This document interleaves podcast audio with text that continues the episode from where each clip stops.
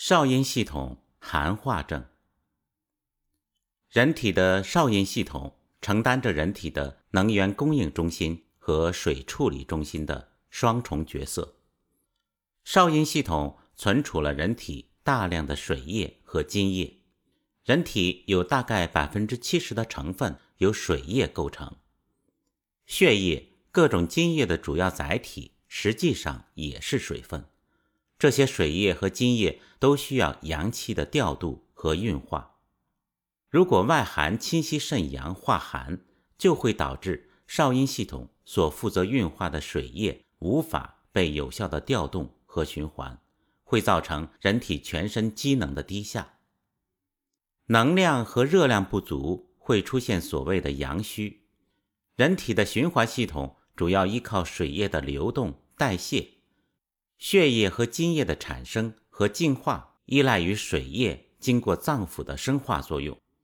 如果水液和津液不能到达需要的地方，或者津液不能被有效化生，就会出现所谓的阴虚。《伤寒论》第二百八十一条概括出少阴病总体症状为：少阴之为病，脉微细，但欲寐也。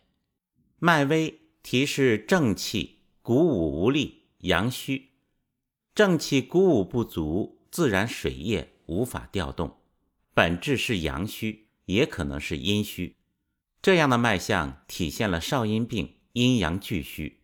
无论阴虚或阳虚，肯定有阳虚存在的症状。所谓淡欲寐，就是指精神萎靡不振，严重时病人精神不振，意识朦胧。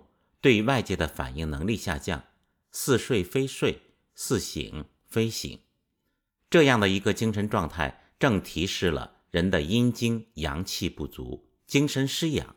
这是少阴病总体的概括。少阴寒化症的临床特征是以自利腹泻而渴、小便清长为主要的表现特征。自利大便的特征是下利清谷，顽固不化。病机是肾阳虚衰，火不暖土，脾胃得不到肾气的温暖和能量供应。口渴提示了少阴阳虚，气化能力不足，津液不能有效化生运转。小便色白，小便清多，反映了阳气不足。肾和膀胱控制小便的力量不足。没有充足的能量来控制约束阴液，总体病机体现在能量供应不足，这是少阴寒化第一种情况。这种情况多体现在病人体质一直不足够强壮或素来阳虚的情况。少阴寒化症的另外一种情况是《伤寒论》原文第二百八十三条讲的，病人脉阴阳俱紧。反汗出者，亡阳也。此属少阴，法当咽痛而复吐利。相对于二百八十一条少阴病，少阴之为病，脉微细，但欲寐也的阴阳两虚的情况而言，这种情况是以正气不衰、寒邪太强导致的。比如说，一个身体特别好的人，在零下二十度的雪天里，只穿了衬衫而冻成感冒。他本身身体的阳气并不虚弱，但寒邪太盛，这种情况以邪气盛为主，所以脉象不是微细的，而是脉阴阳俱紧。在《伤寒论》中出现脉阴阳俱紧的脉象，见于太阳病和少阴病。当寒邪伤表的时候，因为寒是主收引收缩的，寒邪伤表。就容易使肌肤的筋脉举挛，这个时候脉摸上去寸关尺三步脉都紧。寒伤太阳之表，脉阴阳俱紧，是脉阴阳俱浮紧；寒伤少阴之里，脉阴阳俱紧，是脉阴阳俱沉紧。太阳病和少阴病都有阴阳俱紧的脉象，浮紧的属太阳，沉紧的。属少阴，阳气是身体的能量体，阳气对身体的水液和体表系统起着护持作用，这种情况是寒盛伤阳，而不是真阳衰微。寒盛伤阳导致阳气虚弱，不能固摄阴液，所以出现了反汗出。这个“反”字是和太阳寒伤表相比较而言的，是和《伤寒论》第三十五条“太阳病，头痛、发热、身疼、腰痛、骨节疼痛、恶风、无汗而喘者，麻黄汤主之”相对而言的。少阴的经脉通过咽喉到达舌头。当寒邪攻击少阴经脉的时候，经脉举挛，所以就出现了咽喉的疼痛。寒伤太阳经出现表系统的头项降痛，寒伤阳明经出现额头疼痛，寒伤少阳经就出现了偏头痛，寒伤少阴经就出现了咽痛。而腹吐利是寒伤少阴之脏，少阴肾阳被寒邪所伤，不能够。温暖脾胃，所以导致脾胃升降失调，于是乎出现了寒邪上逆的呕吐，寒邪下破的下痢。《伤寒论》中二百八十五条、二百八十六条是少阴病应该特别关注的重点，必须牢记，在实际应用中绝对不能犯错，否则后果不堪设想。少阴病脉细沉数。病位在里，不可发汗。少阴如果出现了脉沉细数的情况，提示病人体内阳气和阴液都出现了不足，所以禁止发汗。在太阳篇中，我们学习过，发汗是治疗体表太阳系统的疾病的。少阴系统的病位很深，没有办法通过发汗来解决。同时，发汗会导致阳气外泄和身体的水液进一步损伤。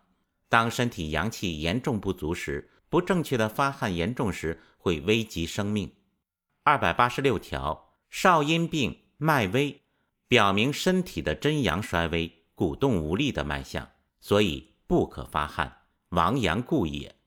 因为脉微提示了人体的阳气已伤，阳已虚，尺脉若涩者，那在阳虚的基础上伴有了阴虚，弱是阳虚，涩。是阴血不足，阴阳两虚，腹不可下，又不可以泻下。阴阳两虚的情况，如果采用药物，无论出汗还是泻下，都会导致阳气和阴液的损失。在当代社会中，少阴系统寒化的情况是非常普遍的，常见老年人和身体不是很强壮的人，在中青年中也很普遍。人体肾阳虚衰，肌肤似末失温，就容易手脚冰凉。在生活中，女性常见的非常多。还有的人会表现经常冒冷汗，是阳气虚弱，不能固持阴液的情况。第二组症状表现在消化系统上，这就是前面反复提到的下利清谷、顽固不化、泻下不消化的食物。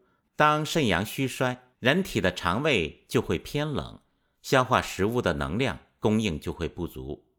从泌尿系统的表现来看，小便清而多是阳不摄阴、阳气不足的表现，或者出现小便少、小便不利、肾阳虚衰、气化失司的表现。因为人体的水液代谢要靠阳气的温煦和推动，当肾阳虚衰的时候，温煦的功能。推动的功能失调，于是乎人体的水液代谢失调，废水不能及时通过代谢排出体外，就出现了小便不利。同样是肾阳虚衰，在临床症状上发生了相反的两种情况：一种是小便清长、小便白；一种是小便不利、小便少。在我们的人体能量供应中心和水处理中心肾系统。这篇文章中，我们做过更仔细的生理分析，这通常与病人的体质有关系。在我们处理很多的疾病问题上，有些中医师会简单的将阴阳对立起来，在实际应用中，往往效果不是很好。从本质上来讲，阴阳是相互转化和相互依存的关系。人体所谓的阴，从本质来理解，都可以看作是水液。无论是血液、津液、各种腺体、各种分泌物，其载体都是水。人体各种有用的血液、精液和分泌物，实际上是在水液的流动和脏腑的运动中产生的。如果阳气虚弱、动力不足，这些血液和精液不会经过脏腑的生化作用被有效生产出来，反而会造成多余的废水和无用之水。人体有用的液体可以称作真阴，无用的液体可以称作水邪和湿邪。寒邪作用在人体上，影响阴阳的运转，称作阴邪。我们所说的阴阳俱衰的阴，不是指的阴寒邪气，而是指的人体的真阴，人体的阴经、血液和津液。阳气虚衰以后，不能够化生真阴，它会导致。阴阳两衰，精神失养，所以就出现了精神萎靡不振的症状。当人体阳气虚，不能够温通四周和肢体时，脉象会出现沉脉，实际就是阳气太弱，鼓动不到全身和体表的情况。其次是脉微细，《伤寒论》里说的更严重的是脉微欲绝，最重的。是脉沉浮不出，或者说脉不出，摸不到脉。通过上述全身的症状、消化系统的症状、泌尿系统的症状、精神症状和这样的脉象，我们就把它叫做少阴系统阳衰阴盛症。这里的阴盛指的是寒邪强盛，身体需要的真阴也可能是匮乏的。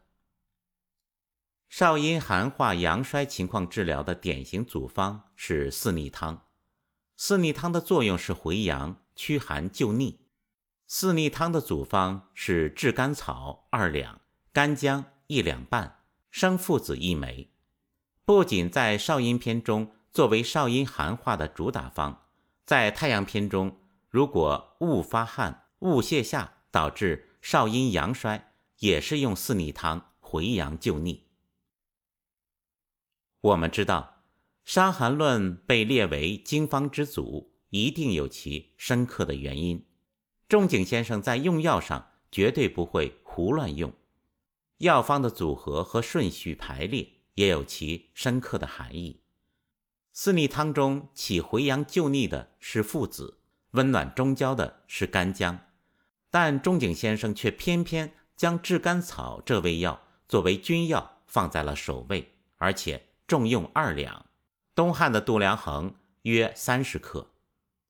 刘立宏博士在扶阳论坛上将炙甘草的作用解释为土性，炙甘草的作用是土藏火的原理，目的是用炙甘草的土性来扶藏附子和干姜的热性，以达到回阳救逆的效果。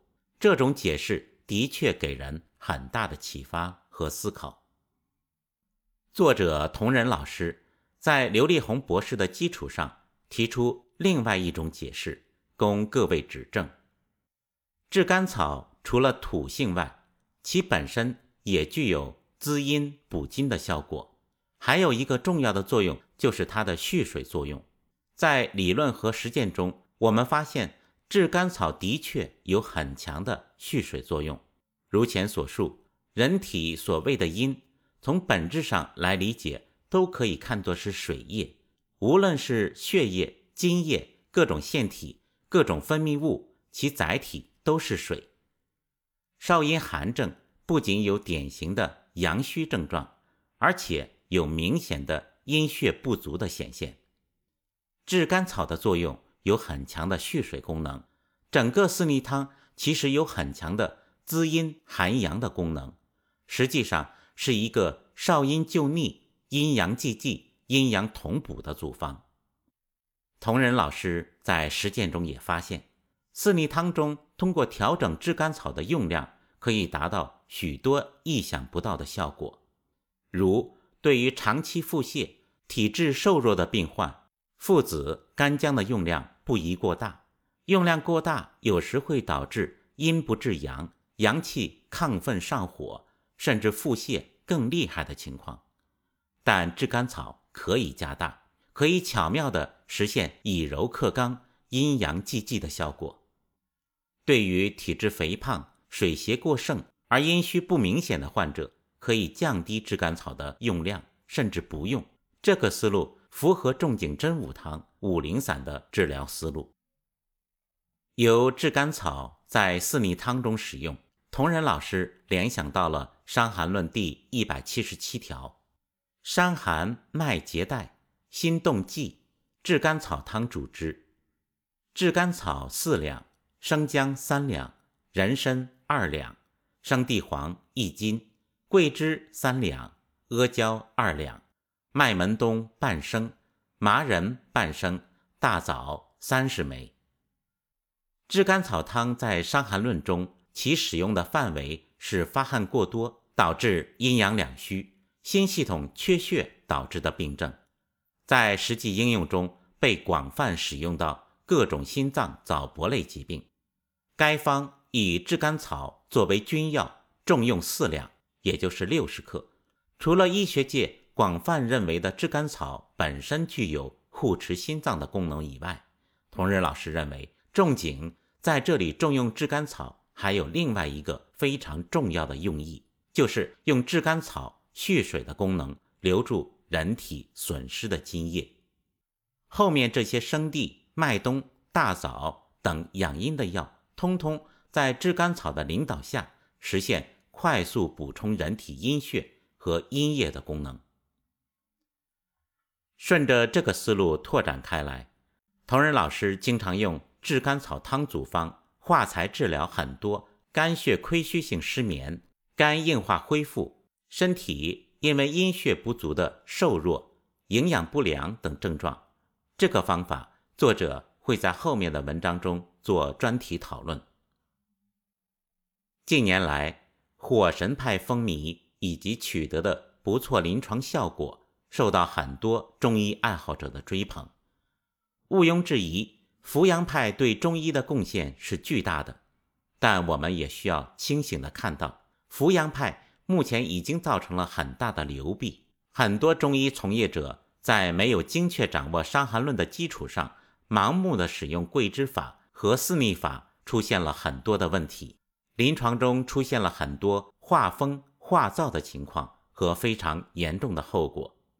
同仁老师主张不能把阴阳分开、孤立的看，并在一定程度上赞同卢崇汉老师提出的用阳化阴的观点。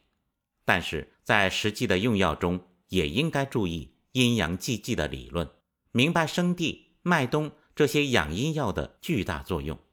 六味地黄丸、金匮肾气丸、炙甘草汤、麦门冬汤这些药都有其使用的范围和症状，如果用得好，都会起到意想不到的效果。仲景在《伤寒论》和《金匮要略》中的每一个组方都值得深入的研究。阴阳平衡的观点值得肯定。另外，在附子的使用上，作者同仁老师也会经常用到，但常用量是十五到三十克，一般不需要先煎。如果组方配合好，都会发挥到很好的作用，安全用量也不会导致中毒。民间很多动辄六十克、九十克，甚至上百克的使用附子，实际上并不一定。会将父子用到好处，用不好也会留下很大的遗留问题。这一点还请各位同道批评指正。